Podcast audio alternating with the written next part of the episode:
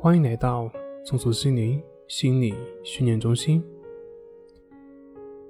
今天要分享的作品是：你是只活了一天的机器人吗？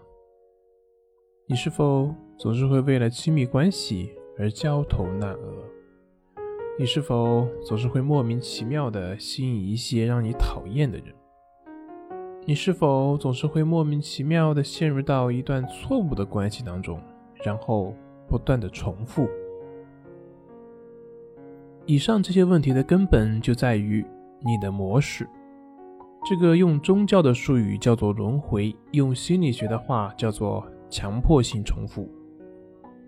我们每个人都看似是自由身，可以自由的思考、自由的行动，但是其实我们从根本意义上都是机械人。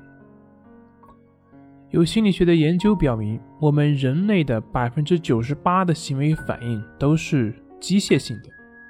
所谓机械性的意思，就是给了你一个反应，你立马会出现一个特定的反应，就像电灯一样，只要按一下开关，灯就会亮起来。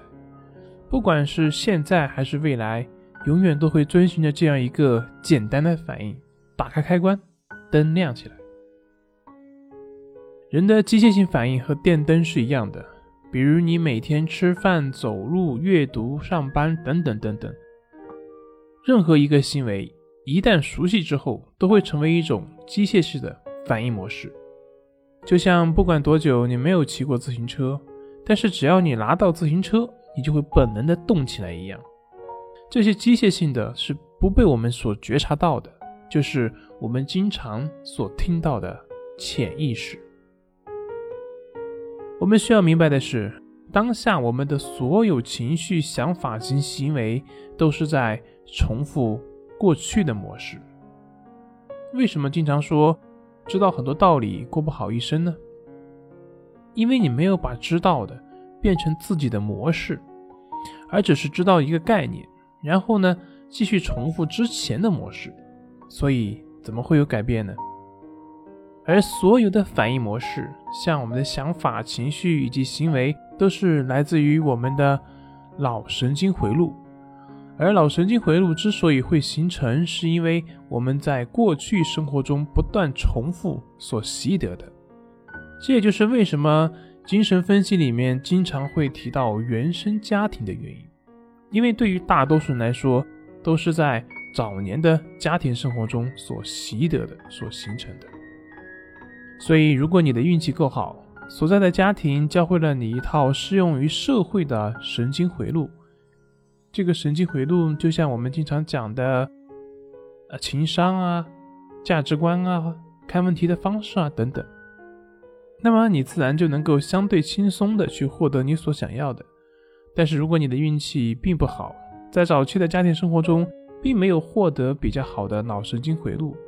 那么我们会在社会过程中会经历很多困难磨难，在这种困难和磨难中，逐渐去改变自己的行为模式。所以成长本身就是痛苦的，因为没有痛苦，谁会愿意去改变自己已经习惯了的模式呢？重复旧有的模式比重新开始新的模式要舒服得多，也要安全得多。尽管旧有模式本身可能就是问题。所以，古话讲：“天将降大任于斯人也，必先苦其心志，劳其筋骨，饿其体肤。”对于我们普通人来说，想要改变自己的命运，难道只能靠运气、靠生活的挫折吗？不是的，其实还有一个方式，那就是去觉察、觉察你的模式。当你停下来去观察自己的身心反应模式的时候，这个本身就是改变，就是解脱，也就是禅修，是摆脱过去的枷锁。在内观中有讲到，生命只在呼吸之间。如果你在思考，那么你在重复过去，而不是活在当下。而通过观察呼吸的关系法，就是锻炼我们觉察能力的一个非常好的方法。因为呼吸是随时随地的，如果你细心去观察，你就会发现，你的呼吸在每时每刻都会不同。生命本身是美妙的，除非你熟视无睹。有句话是这样说的：有的人活了一天，然后重复了几十年。所以，你是那个只活了一天的机械人吗？好了，今天就分享到这里，咱们下回再见。